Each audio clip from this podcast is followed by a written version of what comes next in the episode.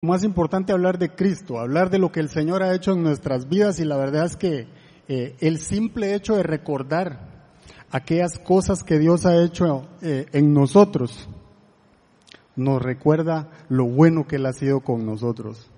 Y, fue muy lindo eh, algunas de las preguntas que nos hicieron ir al pasado. Y la verdad es que eh, yo soy una de las personas, soy muy llorón, la verdad. Cuando hablo cosas del Señor siempre soy muy llorón. Y pensé que no iba a llorar y terminé llorando, contando algo de, mi vida. Eh, pero fue muy lindo. La verdad es que la próxima, eh, apúntese, es algo que lo relaja a uno. El Señor trae paz y siempre hace cosas maravillosas con nosotros.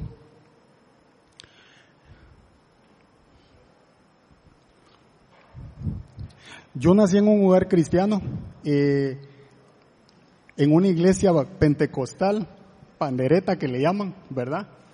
Y yo no sé si usted ha tenido la oportunidad, pero eh, sobre todo hace muchos años, eh, durante la prédica y la administración, siempre preguntaban cosas y decían, ¿dónde están los hijos de Dios? Amén, decía todo el mundo, ¿verdad? ¿Dónde están los hombres y mujeres de fe? Amén, decía todo el mundo. Entonces uno va aprendiendo a decir amén a cualquier cosa que preguntan o a cualquier cosa que dice la persona que está enfrente, ¿verdad? Entonces a veces uno está distraído, pero dicen algo y uno dice amén, ¿verdad? Y yo recuerdo que estaba en, en la escuela dominical, tenía como ocho o nueve años más o menos, en lo que me recuerdo, y, y resulta que, que bueno, siempre he sido distraído, siempre me ha gustado sentarme en la parte de atrás, y entonces yo empecé ahí a hablar con un amiguito que estaba cerca y a la maestra se le ocurre hacer una pregunta no apropiada, diría yo, y dice, ¿dónde están los hijos del diablo? Yo estaba distraído y entonces yo tenía mucho aire en mis pulmones y fui el único que se paró y dijo, amén. Todavía me da vergüenza porque yo negué a Dios a los ocho o nueve años fue algo que, que me causó mucho bullying porque el novio de la maestra vivía en la casa de nosotros. Entonces, evidentemente le contó y él se burlaba de mí. Y, y siempre me, y, él me decía algo en broma, pero él me decía demonio y me decía demonio y me hacía como que me quitaba los cachos. Y eso me molestaba tanto que, que en algún momento yo empecé a sentir como una carga por haber negado al Señor. Y, y a esa edad, por supuesto que, que es algo que puede volverse complejo, ¿verdad? Y hoy vamos a hablar un poquito de eso. Quisiera eh, ponerle primero lo que significa la vergüenza, uno de los conceptos que encontré. Y dice que la vergüenza es un sentimiento que surge de una evaluación negativa del yo.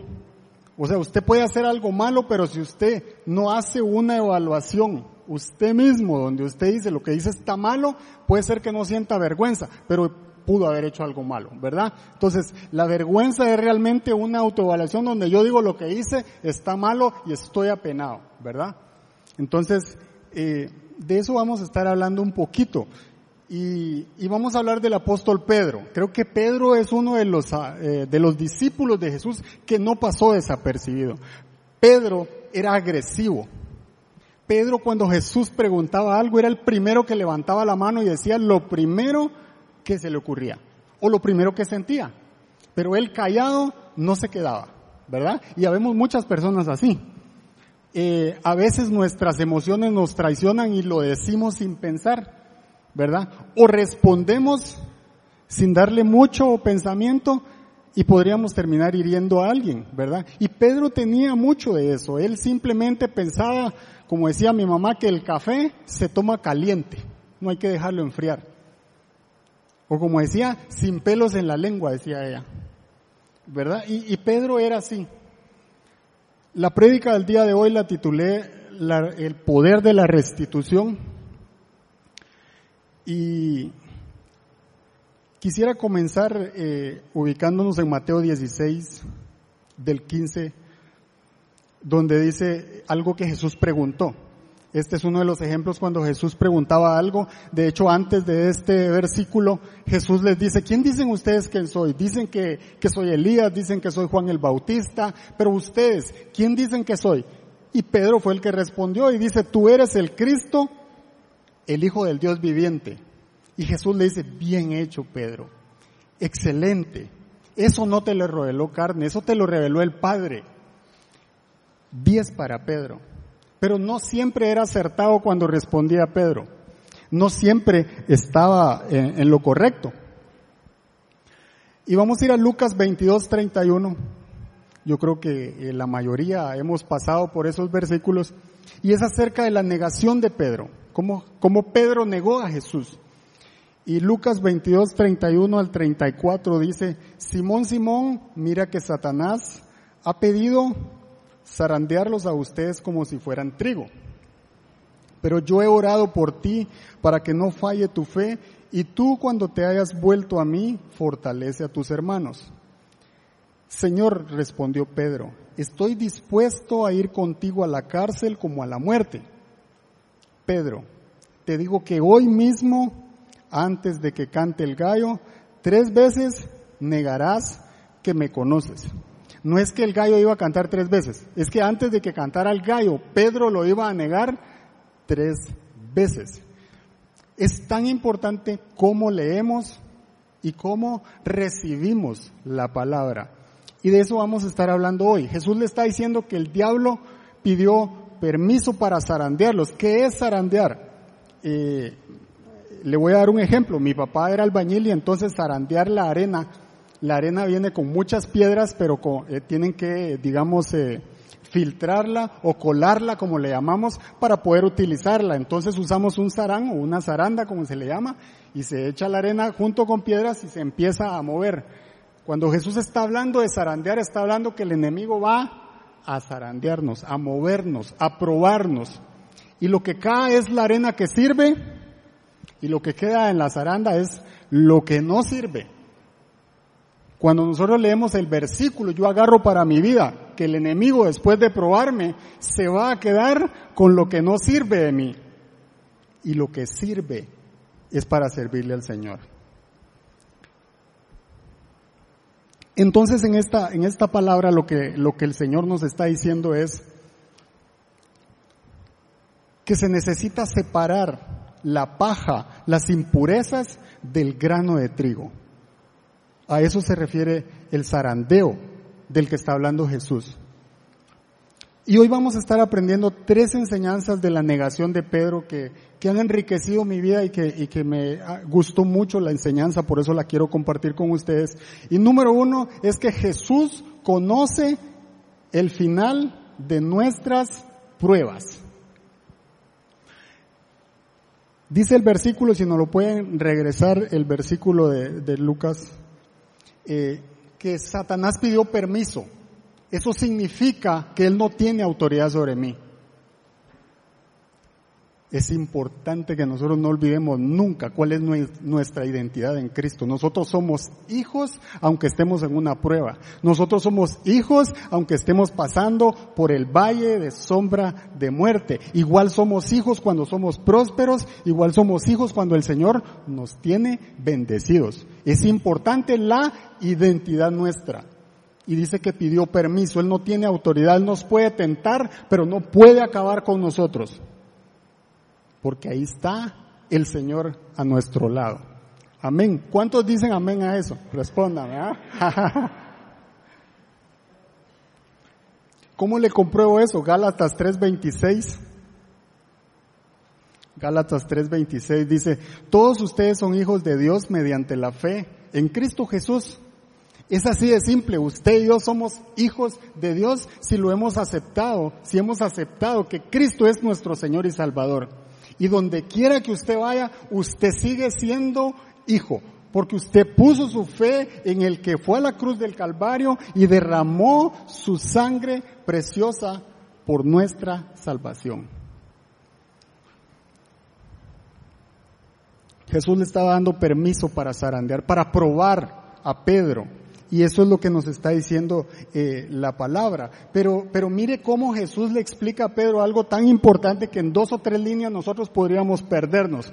Porque le dice, Satanás está pidiendo permiso para zarandearlos, pero yo he orado por ti. Eso es muy relevante. Eso quiere decir que Jesús intercede por usted y por mí.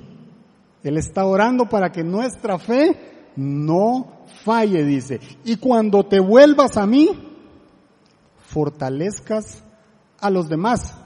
¿A dónde tenía que regresar Pedro cuando fallara su fe? A Cristo. Pero muchas veces no regresamos a Cristo. Estamos ahogados en la vergüenza. ¿Qué sería el zarandeo para nosotros? Quizá la necesidad por la que estemos pasando. Quizá la necesidad por la que estemos cruzando. El valle de lágrimas por el cual quizás estemos caminando en este momento. Eso puede ser el zarandeo. Pero Cristo dice, yo voy, yo voy a estar ahí. Yo estoy orando porque tu fe no falle. Pero en cambio Pedro como que no escuchó muy bien lo que Jesús le estaba diciendo. Y Jesús le dice, Señor, yo no te voy a abandonar. Yo por ti entrego mi vida. Lo cual no está acertado. Ya vamos a ver por qué. Pero me parece importante que muchas veces debemos evitar compararnos con los demás o tratar de aparentar que somos los más fuertes. Y a los discípulos les pasaba eso. Morris nos predicaba la otra vez que preguntaban, eh, Señor, eh, ¿quién es mejor? ¿Verdad? Y el Señor le dice que eso le toca, es una decisión del Padre, ni siquiera de Él. Porque no es importante el lugar, es importante con quién estamos. Y si usted tiene a Jesús, no importa en dónde esté, no importa en qué situación usted esté pasando, lo más importante es que Jesús está adentro de usted pero las circunstancias nos agobian. Y, y, la negación de Pedro no fue un evento, no fue un instante que Jesús hizo una pregunta y Pedro se equivocó respondiendo. La negación de Pedro fue un proceso que lo llevó a que finalmente en la oscuridad de la noche en el ocaso de la noche él terminó cumpliendo la negación que Jesús le profetizó. Pero déjeme eh, eh, aclararle un poquito el proceso. Mire cuando Jesús les dijo, es necesario que yo vaya a la cruz, que entregue mi vida, pero que resucite al tercer día, Pedro llamó a Jesús aparte, dice. Lo llamó aparte y le dice, eso no va a pasar. Y Jesús le dice, apártate de mí, Satanás porque está siendo piedra de tropiezo. Mire que la intención de Pedro podríamos creer que no era mala, pero sí iba en contra de los planes de Dios.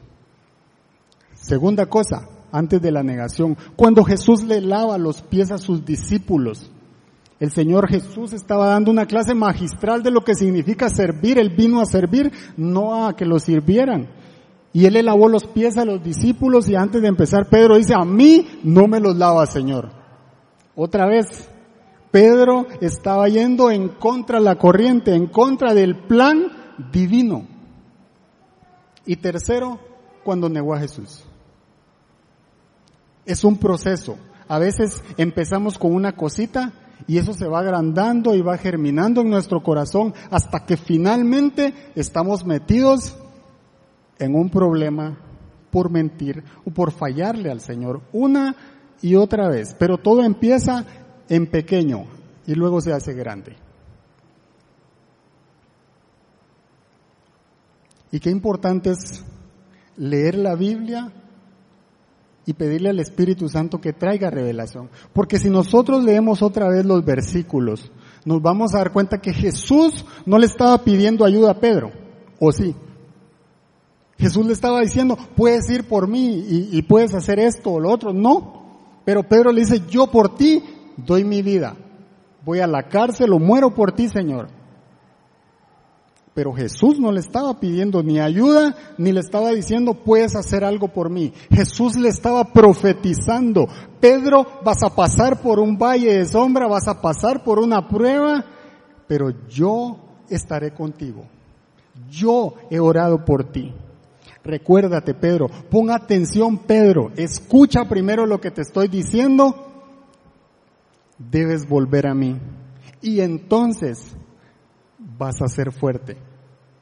¿Qué significa eso? Eso significa que nosotros en la prueba debemos pasar aprobados y vamos a salir fortalecidos de la prueba. No vamos a salir débiles. Nuestra fe va a salir diferente de cada una de las pruebas que el Señor permita para nuestras vidas. No vamos a salir débiles.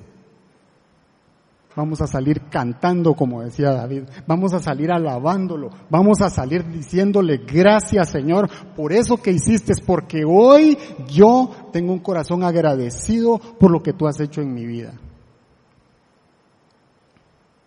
Jesús conoce desde antes que sucedan las cosas cuál es el final de nuestra prueba. Y eso le estaba diciendo a Pedro.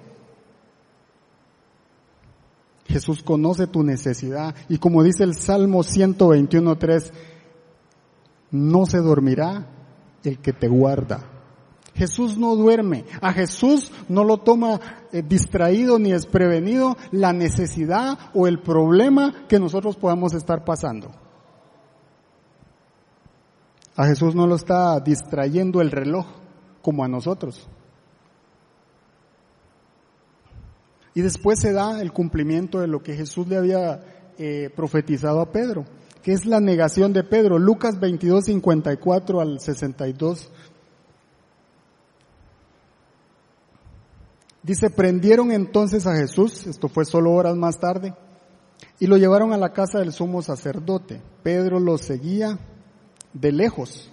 Mire, mire cómo seguía Pedro a Jesús ya. Ya aquí, ya Pedro iba separándose de su maestro, ya lo seguía de lejos, ya él estaba, él ya había empezado el proceso de negación del Señor y no había hablado todavía, porque nuestros actos hablan más que nuestras palabras.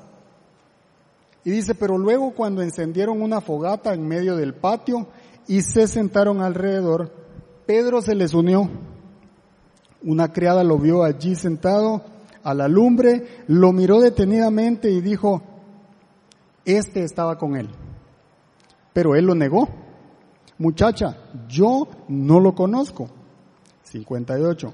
Poco después lo vio otro y afirmó, tú también eres uno de ellos. No, hombre, no lo soy, contestó Pedro.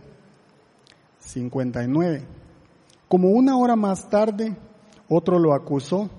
Seguro que éste estaba con él. Miren que es Galileo.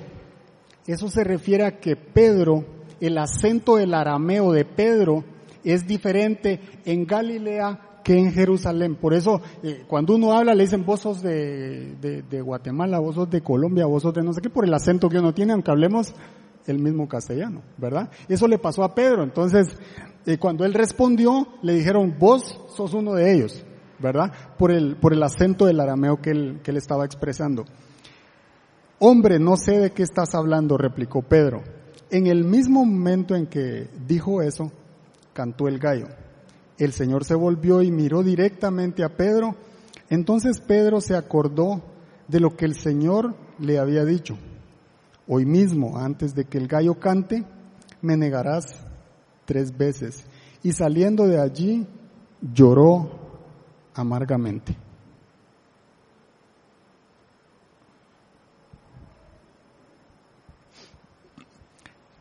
No lo conozco, no soy uno de ellos, no conozco a Jesús y no soy su seguidor. Eso era lo que Pedro estaba diciendo. Y fue exactamente lo que, lo que el Señor le dijo que iba a pasar. Pero Pedro estaba esperando algo diferente porque él estaba esperando cómo entregar su vida por el maestro y ni siquiera le habían preguntado algo, ya iba de lejos. Porque nuestra debilidad, nuestra carne no es fuerte si no estamos en Cristo. No tenemos la fortaleza para pasar las pruebas si no estamos en el Señor. Pero si estamos con Él, como dice Pablo, Él se fortalece en mi debilidad. Entre más débil soy yo, más fuerte es el Señor.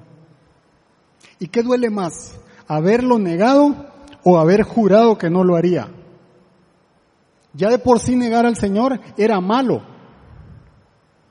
¿Cierto? Negar a Jesús ya era malo pero tenía que jactarse delante de los demás, delante de Jesús, delante de los otros discípulos, que no lo haría. No.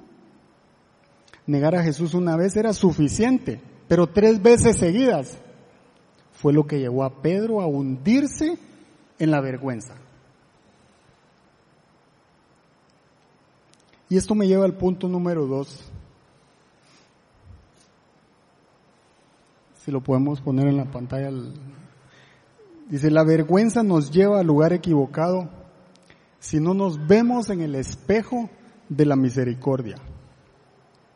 ¿Cómo Pedro pudo negar al Señor? Si había pasado los últimos tres años más maravillosos de su vida. Pedro tenía toda una historia pescando, pero los últimos tres años él había visto milagro tras milagro a la par de Jesús. Pedro había sido el que subió al monte con Jesús junto con Santiago y junto con Juan y había visto cómo Jesús se transfiguraba, algo maravilloso, cómo Pedro pudo negar al maestro. Pedro fue el discípulo que cuando eh, eh, Jesús se acercó a la barca, y Pedro lo vio y Pedro le dijo, puedo ir, pide que yo vaya donde tú estás. Y Pedro fue el que caminó sobre las aguas, aunque empezó a hundirse, el Señor no lo permitió. Fue Pedro al que le sucedió eso. ¿Cómo Pedro ahora puede decir, Jesús, yo no te conozco?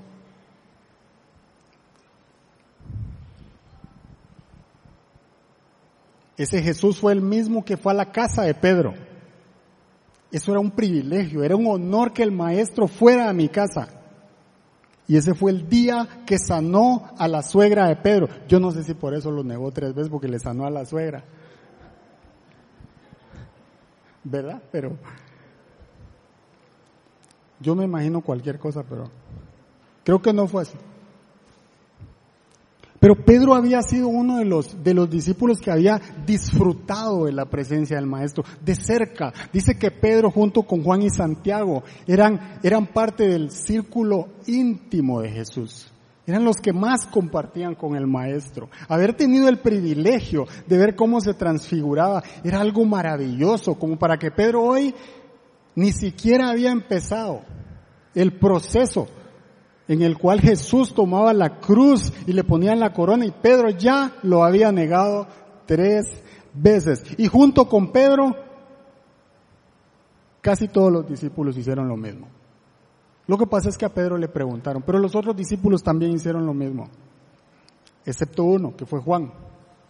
No sé si ustedes se recuerdan cuando Jesús está en la cruz, el que está ahí es Juan y le dice, he ahí tu madre. Ese era Juan el discípulo amado. Y no era porque Jesús amara solo a Juan, le aclaro eso.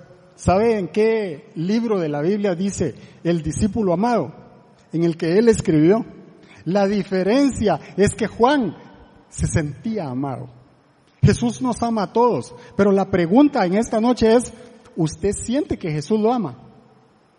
¿O usted siente que lo ama de 8 a 10 y de 11 a 12 ya no, y de 5 a 7 ya no, porque me llaman y me dicen, me cobran la tarjeta, entonces ahora ya no me quiere el Señor? No. Juan se sentía amado todo el tiempo. Pero entonces llegó el momento más oscuro de Pedro.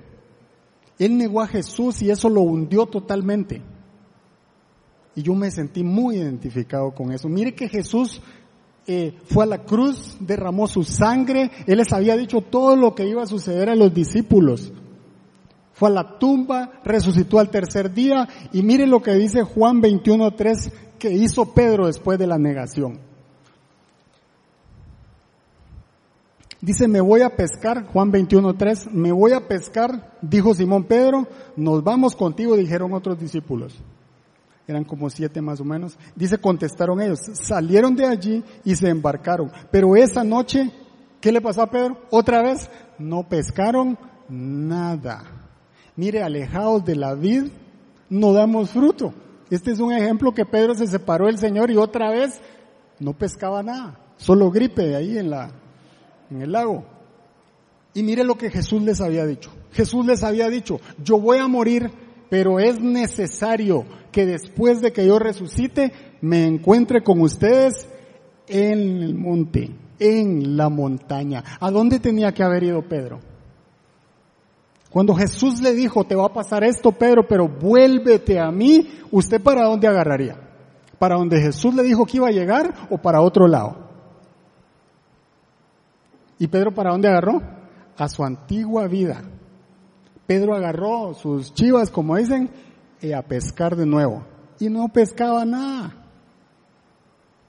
Pero la misericordia de Dios es tan grande que Él no iba a dejar a Pedro eh, solo. Lo que sucede es que a veces, a veces nos da vergüenza pedir ayuda, pero no me da vergüenza cuando cometo el pecado, cuando cometo el error. Pero sí me da vergüenza llamar a un amigo y decirle, ayúdame, tengo este problema.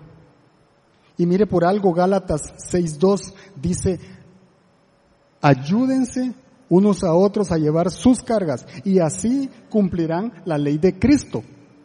¿Esto qué es? Esto es el segundo mandamiento, que nos tenemos que amar unos a otros. Y si nosotros nos amamos, si usted está pasando un problema, yo le tengo que demostrar mi amor y ayudarlo. Es tan simple como eso. Pero Pedro agarró sus cosas y se fue a pescar. Y no siguió la instrucción. Y la primera aparición de Jesús después de resucitar fue en el lugar que él dijo en la montaña. Y seguramente el Señor se dio cuenta que ahí no estaba Pedro y Pedro ha de haber dicho, yo me voy a la playa, yo me voy al mar, porque ahí no me conocen, no me van a estar preguntando por qué negué con el que anduve tres años. Eso nos pasa mucho, ¿verdad? A veces tratamos de escondernos, pero usted se puede esconder de cualquiera, menos de Dios. y la importancia de vernos en el espejo de la misericordia. Porque eso nos va a hacer regresar a donde el maestro nos dijo que iba a llegar. Cuando usted se mira en el espejo, por más grande que sea el pecado, la falta, el error que haya cometido, por más grande que usted crea que sea, más grande es Dios. Más grande es el Todopoderoso. Él es el gran yo soy, dice su palabra. Y entonces yo me hacía la pregunta, si esto le pasó a Pedro, ¿verdad? Que es uno de los discípulos, eh, digamos, más destacados en el ministerio de Jesús. Yo estoy frito. Dice, yo estoy frito, o sea, si eso le pasó a Pedro que, que vio los milagros, cómo los panes se multiplicaban, cómo convirtió el agua en vino, eh, todo lo que Pedro miró y a pesar de eso negó a Jesús, definitivamente que, que, bueno, eh, la única cosa que yo asumía es cuánto he negado a Jesús y no me doy cuenta, cuántas veces le fallo y lo niego y no me doy cuenta. Y entonces me fui al libro de los recuerdos y, y le quiero contar un poquito de mi vida. Eh, yo fui, nací en un lugar cristiano, como le dije. Eh, bueno, ya conocía a, mi papá siendo cristiano. Eh, a los 14 años ya no había dónde estudiar el bachillerato, entonces ya mi hermano viajaba a la ciudad, a una provincia, como quien dice, a estudiar y se fue complicando la logística. Eh, no había forma de, pagarle, éramos cuatro hermanos, yo soy el menor. Y entonces eh, eh, mi mamá dijo, nos vamos a la ciudad, así, nos vamos a la ciudad y nos fuimos. Así, sin, sin, mucho, con, con la ropa en unas bolsas y vámonos, ¿verdad? Y a papá no le gustó la idea, a él no le gustaba la ciudad. Yo no sé si, yo conozco muchas personas que no les gusta la ciudad, están un rato, eh, mire, como venir a San José, vienen un rato y están desesperados por el calor del pueblo o porque no han ido a ver el perrito o cualquier cosa, pues están desesperados por devolverse. Mi papá era igual, a él no le gustó. Y eso empezó a dividir a la familia. Eso empezó a generar un problema porque a él no le gustaba, él no estaba de acuerdo con que nos hubiéramos ido. Ya nosotros habíamos empezado a estudiar en la ciudad y, y entonces él empezó a irse de regreso al pueblo. Y entonces empezó a pasar lo peor. La familia de papi eh, siempre tuvo problemas con el alcohol el abuelo, los tíos, pero era un problema serio, no era que, una noche y hasta darle, no, era un problema de alcoholismo. Y entonces mi papá después de, de, haber eh, estado eh, muy metido en la iglesia, comenzó a beber. Y eso cambió nuestra vida radicalmente. Es tan difícil lidiar con una persona alcohólica a tal punto que, eso empezó a, dañar a nuestra familia eh, papi no solo llegaba, llegaba ebrio o bolo, como decimos nosotros en Guatemala, sino que empezó a faltar el respeto él mismo y empezó a faltar el respeto a mamá y después a nosotros, al grado que, que, que bueno, empezó a pegarle a mamá. Cuando nos dimos cuenta, bueno, yo tenía 14, 15 años, ya una persona que, que mira y piensa y hace, digamos, eh, ¿verdad? Todo lo normal. Y, y claro, no era normal que papá le pegara a mamá. Y la otra es que, como dicen, el bolo puede estar bolo, pero sabe lo que está haciendo. Él le pegaba cuando nosotros no estábamos. Y muchas veces eh, empezaban a pelear por cualquier tontera. Y entonces papá eh, empezaba y quería agredir a mami y evidentemente eh, nosotros ya algo grandes, mis hermanos mayores, eh, no dejábamos que le pegara. Y entonces teníamos que abrazar a papá y forzarlo a que se tranquilizara. Y eso también era una falta de respeto para nuestro padre. Y eso se volvió horrible. Eso destruye a la familia. Porque papi no le bastaban una o doce cervezas, no, papá agarraba 15 días furia, como dicen en Guatemala. Al tercer día estaba irreconocible. Ya le habían robado los zapatos, la billetera, ya estaba en una situación eh, complicada. Cuando eh, decían, tu papá parece que está allá, me daba vergüenza. A pesar de que ya era eh, un adolescente, por supuesto que me empezó a dar vergüenza. Entonces nos escondíamos. Nosotros sabíamos que cuando él llegara a casa era un problema serio. Ver aquella, aquel espectáculo, aquella cosa tan, tan horrible, ver que le quería pegar a mamá y si nosotros nos poníamos nos quería pegar a nosotros. Eh, era una cosa de verdad horrible que en algún momento yo sí me avergoncé de mi papá. Yo dije, esto no es el papá que yo conocí, el papá que yo miraba que adoraba a Dios, el que predicaba la palabra del Señor, este no es. Y me pasó lo de Pedro, yo, yo, yo negué a mi padre, yo me avergoncé cuando lo miraba en esa situación. Y comencé a trabajar a los 19 años. A los 19 años empecé a trabajar profesionalmente y me fui a trabajar a, como quien dice, a Limón, Guatemala es Puerto Barrios, eh, en una empresa bananera y entonces eh, yo llegué a mis 19 años y no sabía qué era tomarme media cerveza, porque yo odiaba el licor. Pero empecé a juntarme con los amigos ahí, con los que trabajaba en la finca y todo, y no hay mucho que hacer en la finca, y ellos se ponían a tomar y yo me tomaba un jugo de naranja y me tomaba el segundo y entonces estaba empanzado. Yo me tomaba dos jugos de naranja y ya, ya estaba en pasar, yo miraba que iba a divertirse y toda la cosa, y yo aburrido con dos jugos de naranja, entonces empecé a probar. Ahí empecé mi carrera de las malas y empecé a probar y a probar. Y el vicio del alcoholismo es como cuando nosotros utilizamos mucho eh, el antibiótico. Usted sabe que si usted usa mucho un antibiótico, el cuerpo se va haciendo inmune a eso. Y el alcoholismo es muy parecido. Entre más usted consume, usted siente que menos lo sacia y entonces ya no me bastaba una cerveza. Necesitaba 12 porque el calor era mucho en Puerto Barrios. Y después me volví más fino y entonces me pasé a ron. Y después me pasé a whisky hasta llegar al extremo que en un feriado, en un 30 de junio, que es el Día del Ejército en Guatemala, lo recuerdo perfectamente, a mis 28 años de edad, si no me equivoco, estaba con otro amigo y, y me tomé una botella de whisky solito. Y el otro amigo se tomó otra botella solito. Y nos pusimos, pero así horrible. Allí me cantó el gallo.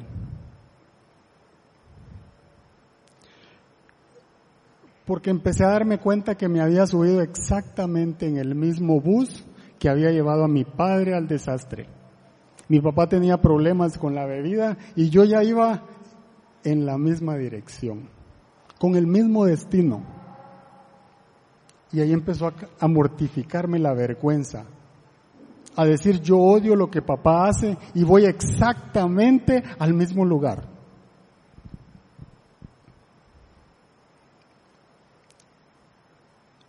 Y entonces yo tenía un amigo que me hablaba mucho de Dios. Él hacía trabajos para la empresa que yo trabajaba y él siempre me hablaba de Dios. Era el único de todos los que habían ahí que siempre me hablaba del Señor. Y, él era tan buena gente, él era tan, como decimos, tan perfecto, una familia feliz, era próspero, tenía su negocio y, él vivía hablándome del Señor. ¿Y cuándo vamos, flaco? ¿Y cuándo vamos? Y, y no, ya vamos a ir, es que, es que el sábado me cuesta, el domingo me cuesta y entonces nunca iba. A los 28 años empecé a hacer planes para casarme eh, con mi esposa y yo le pedí dos cosas. La primera fue casarme una sola vez en la vida y no ponerle una mano encima a mi esposa. Lo que se me olvidó pedir es que ella no me la pusiera a mí también, porque ahora las mujeres le pegan a los hombres. Eso no se lo pedí, pero no me han pegado.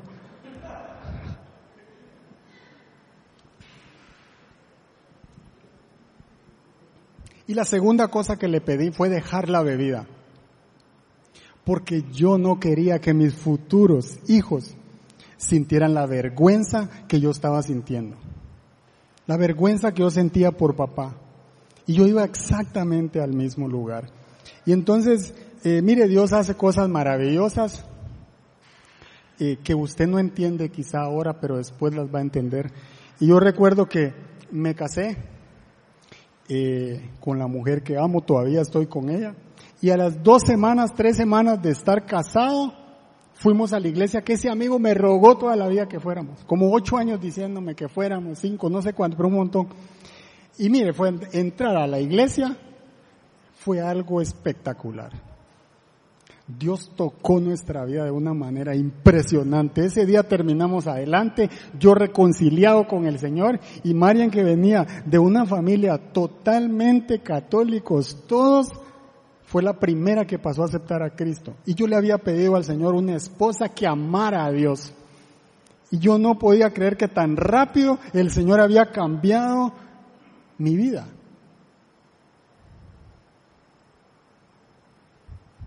A Marian dejaron de hablarle como seis meses los papás por haber hecho el cambio a seguir a Jesús. Y mire, Jesús no nos dejaba jamás solos. Porque eso me lleva al punto número tres. El punto número tres es la misericordia de Dios, y este es el último punto, dice la misericordia de Dios nos restituye a una nueva vida. Yo ese día que me reconcilié con el Señor, el Señor empezó, mire, a zarandearme ahí, a sacar lo malo que había en mi corazón y yo le pedí perdón a Dios por todos mis errores, por haberme alejado de Él 14 años de mi vida y, y Dios empezó a poner una semilla por amar a papá como Él era. Así como mi papá era, Él era mi padre. Y si Dios me había perdonado a mí todos mis errores, ¿quién era yo para no perdonar a mi papá? Y yo recuerdo que agarré para allá donde él estaba, en el pueblo, ya ellos se habían separado. Y en lugar de llegar y decirle, bueno, papá, te perdono, eh, hice lo que Dios puso en mi corazón. Yo empecé a decirle, yo te pido perdón, porque yo te falté el respeto, yo te agarré y no tenía que hacerlo. Si, si Dios me perdonó a mí, yo te pido perdón, Pa. Te pido perdón por mi hermano Haroldo, te pido perdón por mi hermano Otto, por mi hermano Marvin. Hoy estoy aquí diciéndote, perdonanos por haberte dejado. Sos el mejor papá. Y la palabra dice que el amor todo lo puede. No hay palabras que penetren más en nuestra vida que sea una expresión de amor. Y Lucas 15 en la parábola de la oreja, de la oveja perdida, dice que Jesús, por una sola de sus ovejas, deja las 99 y va en busca de nosotros allá donde usted esté, allá en la cantina donde usted esté tomando, allá en el bar donde usted está ahogado, en el cuarto donde estamos metidos en la pornografía, donde sea, allí nos va a encontrar el Señor. Él va a llegar a cualquier lugar donde estemos hundidos. Y Pedro no era la excepción. porque Él pagó su preciosa sangre por usted y por mí. Él no va a dejar que nosotros nos vayamos por el camino equivocado. Y si empezamos a caminar por allí, Él va a aparecer ahí en tu vida. Él va a aparecer en tu necesidad. Él va a aparecer en ese valle de sombra para decirte, yo estoy contigo.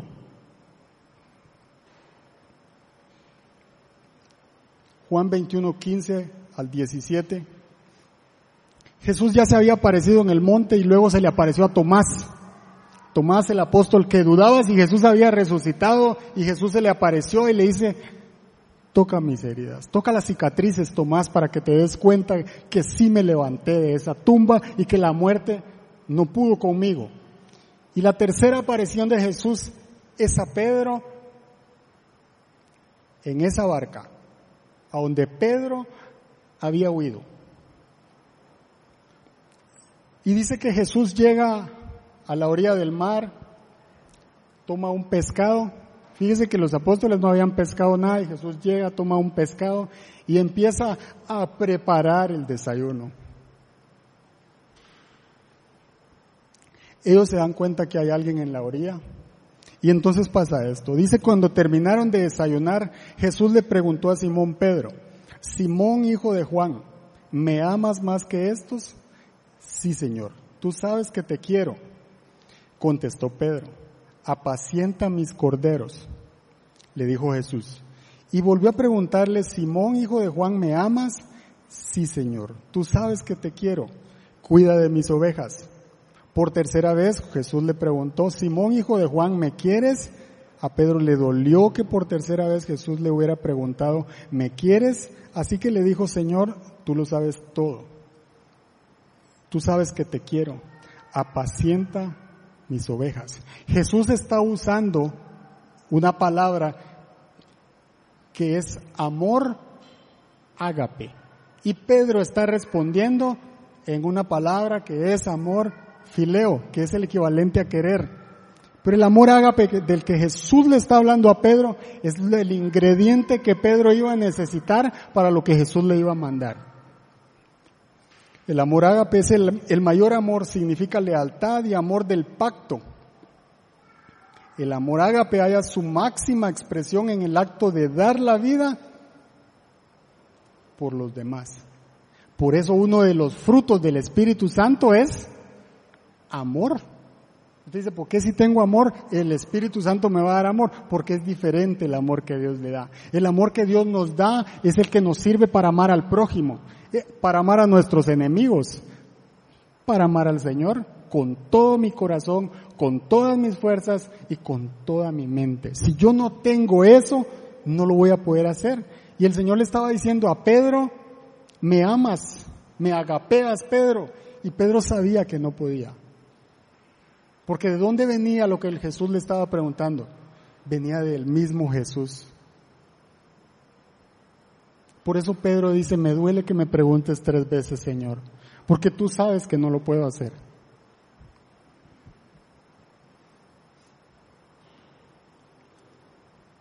Y entonces nos preguntamos, ¿qué hago para tener eso?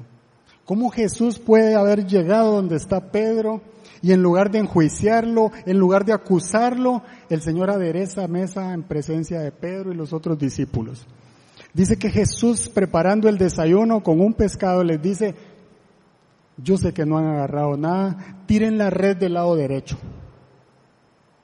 Y tiran la red del lado derecho y salen 153 peces en esa red. Entonces se dan cuenta de algo que había pasado antes y que el que está en la orilla es Jesús. Dice que Pedro, usted sabe que antes usaban unos vestidos como, como, como togas o una cosa así. Pedro estaba solo con, con la parte de abajo, con el calzoncillo. Y se puso y empezó a nadar porque él sabía que el que estaba allá era lo que él necesitaba. Jesús le dijo, vuélvete a mí, Pedro, y entonces fortalecerás a los demás. Y entonces es cuando se da esta, este, este, encuentro con Jesús y Jesús prepara el desayuno. Mire, cuando nosotros nos volvemos a Jesús, Él no está con las manos vacías. Jesús no está con la libreta de todos los errores que cometimos para acusarnos. Él está con los brazos abiertos, con el banquete servido para decir, hoy voy a celebrar que regresaste a mí. Tú eres mi hijo amado, yo estuve esperando por ti y si te perdiste, yo voy en busca de ti. Eso es lo que Jesús está haciendo. Y Romanos 5:5 nos dice, y esta esperanza no nos defrauda, porque Dios ha derramado su amor en nuestro corazón por el Santo Espíritu que nos ha dado. Cuando el Espíritu Santo viene a nosotros es cuando el amor ágape está en nosotros. No es algo que tenemos, porque el mundo no nos permite amar de la forma en que Jesús quiere que nosotros nos amemos. Pero Romanos dice cuando nosotros ponemos la fe en el Señor es cuando el fruto del amor del Espíritu Santo viene a morar en nosotros y clama, Abba Padre. Jesús le estaba diciendo a Pedro, Pedro, ahora el amor nos une, Pedro. Esto que te estoy pidiendo para que cuides los corderos y cuides las ovejas, lo necesitabas. Y eso cambió la vida de Pedro. Y entonces yo me hacía una pregunta. ¿Usted dejaría a sus hijos con alguien que lo negó tres veces?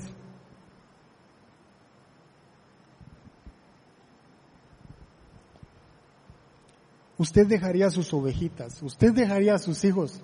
Jesús acababa de pagar el, el precio por nosotros. El Señor acababa de derramar su sangre en la cruz del Calvario, había resucitado y lo que le está diciendo a Pedro es, Pedro, apacienta mis corderos. Y después le dice, Pedro apacienta mis ovejas. ¿Sabe cuál es la diferencia? Los corderitos son los nuevos en Cristo. Necesitan alimento como los bebés líquido. Pero las ovejas necesitan dirección, ya conocen de Cristo. Necesitan alimento sólido. Por eso está haciendo una diferencia. Pedro vas a guiar a mis ovejas. Mire cómo el Señor nos restituye a una nueva vida. Cuando nosotros llegamos a los pies de Cristo, no es para estar peor o para, eh, digamos, colapsar en lo que estamos haciendo. No, el Señor está diciéndole a Pedro, Pedro, necesito que cuides lo que más amo, Pedro. Pedro, me amas, mi amor es más grande que tu vergüenza. Eso le está diciendo Jesús a Pedro.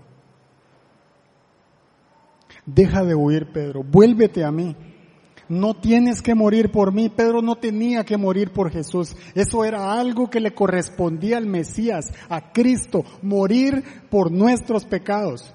Eso no le correspondía a Pedro. Y el Señor Jesús lo que está haciendo en estos versículos es confirmándole a Pedro, Pedro, no podías pagar por ellos. Lo que te toca hacer es pastorearlos, es cuidar a mis ovejas. Y Jesús le había profetizado a Pedro que dejaba de pescar y que ahora iba a ser pescador de hombres. Y lo que está haciendo en estos versículos es confirmando la palabra. Pedro, cuida a mis ovejas, apacienta a mis ovejas. No son ovejas de Ronnie, no son ovejas de Marco, no son ovejas de Alberto, son ovejas de Cristo. Son ovejas del Señor cuida a mis ovejas, porque no solo de pan vivirá el hombre, sino de toda palabra que sale de la boca de Dios. Jesús le estaba diciendo, Pedro, los dones que vas a recibir no son para guardarlos, son para guiar a las ovejas, para usarlos, para entregar tu vida por ellos. Cuídalos, Pedro. Y usted dice, bueno, eran las ovejas somos nosotros.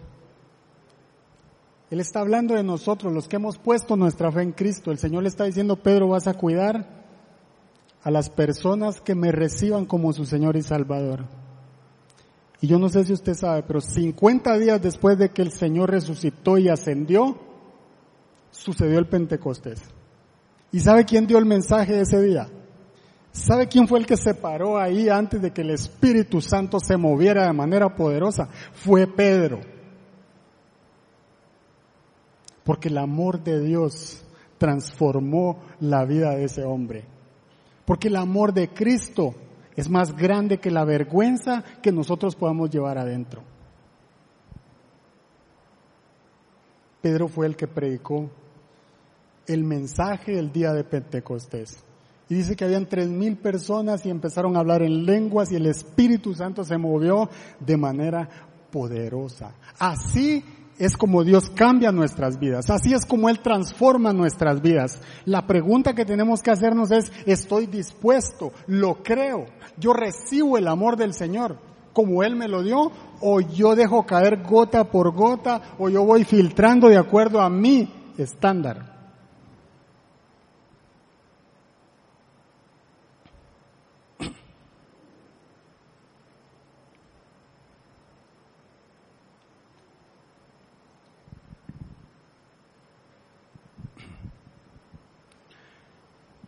El Señor cambió mi vida después de haber negado a mi papá y, y, cuando me reconcilié con el Señor, por supuesto que, que las cosas empiezan a cambiar. Y, yo sentía que, que, tenía que amar a papá y cada vez que podía iba y, yo lo abrazaba y oraba con él.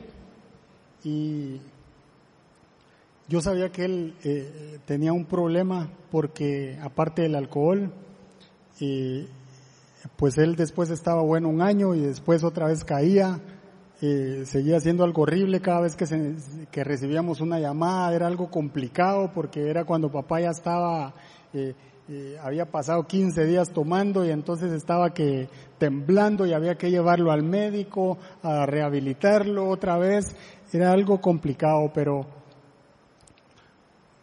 pero decidí, decidí empezar a amar a papá. Y aparte que, que fui para allá, de mis hermanos yo era el único eh, que me había reconciliado con el Señor y recuerdo que, que, mi mamá hizo lo mismo, mamá fue para allá conmigo y, y, ella también le dijo, yo sé que te fallé y te pido perdón. Y a pesar de que, eh, digamos, ellos ya estaban separados, fue algo tan hermoso ver cómo, cómo Dios cambia nuestra vida. ¿Verdad? Cómo Dios nos perdona y cómo nos da ese amor para nosotros perdonar a los demás. Y, y eso eh, reconfortó a papá, pero, pero sus órganos, por tomar tanto, empezaron a fallar, ¿verdad? Ya papá tenía el hígado al 20%. Y, y lo conocía medio mundo en el pueblo. Eh, resultó que, bueno, eh, en una oportunidad eh, sus órganos colapsaron y entonces él empezó a agonizar. Yo siempre le había pedido algo a, a Dios y era, yo te pido, Señor, que antes que papi muera, cuando él esté en sus últimos momentos, yo quiero llegar allá. Porque yo sé que papá fue cristiano, yo sé que él te ama y yo quiero estar ahí. Porque yo quería asegurarme que él pedía perdón para entrar al cielo. Y yo le pedí con todo mi corazón eso al Señor. Y no llegué. Papá murió en la provincia, en Escuintla, en el hospital. Pero él sí empezó a agonizar y a mí me agobiaba eso, de saber si papá se había ido o no con el Señor. Y eso me mortificaba. Y, entonces yo recuerdo que, bueno, papá murió y lo fuimos al funeral, a la vela, al pueblo. Y, y bueno, todo el proceso que hay que seguir. Y luego tomamos la caja y empezamos a caminar para, para el cementerio. Eh, todos conocían a Rafita, Rafita era el que hacía los uniformes de todo el mundo ahí, ese era mi papá. Y entonces la gente empezó a unirse en el camino, porque era caminando que íbamos al cementerio, estaba, no sé, a, un kilómetro, una cosa así. Y cuando llegamos al cementerio, eh, bueno, llegamos y, pusieron, ponen la caja encima del, del nicho o del lugar donde hay que meter la caja. Y entonces yo volteo a ver y miro que hay un montón de gente un montón de gente. Y están mis hermanos, mi mamá y, estoy yo. Y entonces eh, todo el mundo se nos queda viendo. Yo no sabía ni qué había que hacer. ¿Verdad? Eh, y la caja está encima y entonces eh, después todos se me quedan viendo, mis hermanos me miran y el más grande hace, ¿verdad? Uso de su primogenitura y me dice, da las gracias vos. ¿Verdad? Y, y me dice así, yo lo tenía frente, da las gracias vos. Y entonces yo me hice la pregunta, ¿por qué yo? Si yo soy el más pequeño, ¿verdad? Y yo empecé a pensar así. Y entonces el Espíritu Santo hizo algo hermoso, porque entonces yo dije, ¿y por qué no yo? Si yo soy el que camina con Cristo, si yo soy la luz, y en este momento tú me vas a dar una palabra, Señor.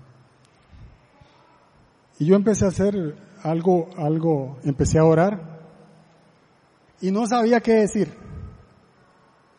Y el Espíritu Santo empezó a fluir y yo empecé a orar. Papi, yo te doy gracias porque tus dedos se rajaron de hacer mezcla de concreto para darnos de comer. Tu vista se deterioró, papá, y yo te doy gracias haciendo uniformes para llevar alimento a la casa.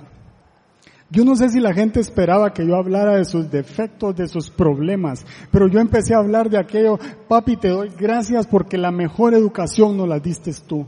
Hiciste todo tu esfuerzo por nosotros. Te damos gracias porque Dios nos dio el mejor papá del mundo. Yo te doy gracias Dios porque tuve un padre que me dio el mejor regalo que fue instruirme y llevarme a tus pies.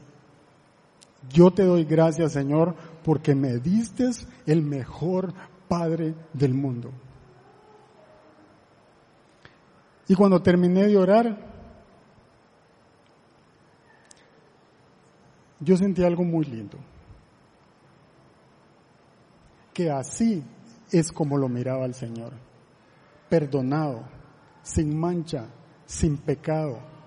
Así es como Dios nos mira. Él no mira nuestros defectos. Él entregó su vida por nuestros pecados, por nuestros errores, por nuestros defectos. Pero Él, lo que mira en usted y en mí, es su Hijo, amado, escogido desde el vientre de la madre. Pueblo adquirido por Dios, dice, nación santa. El Señor no nos ve como nosotros nos miramos. A veces nosotros nos acusamos más de lo que el mismo Dios nos está pidiendo cuentas. Y yo sentí en ese momento que así era como el Señor miraba a papá. Y eso llenó mi corazón, eso me dio paz, porque yo quería asegurarme de llegar a tiempo. Pero no era yo el que tenía que llegar a tiempo, era Cristo el que tenía que llegar a tiempo antes de que Él diera su último suspiro. Él había servido a Cristo y yo recordaba que papá había predicado en la iglesia y había predicado en la esquina del mercado.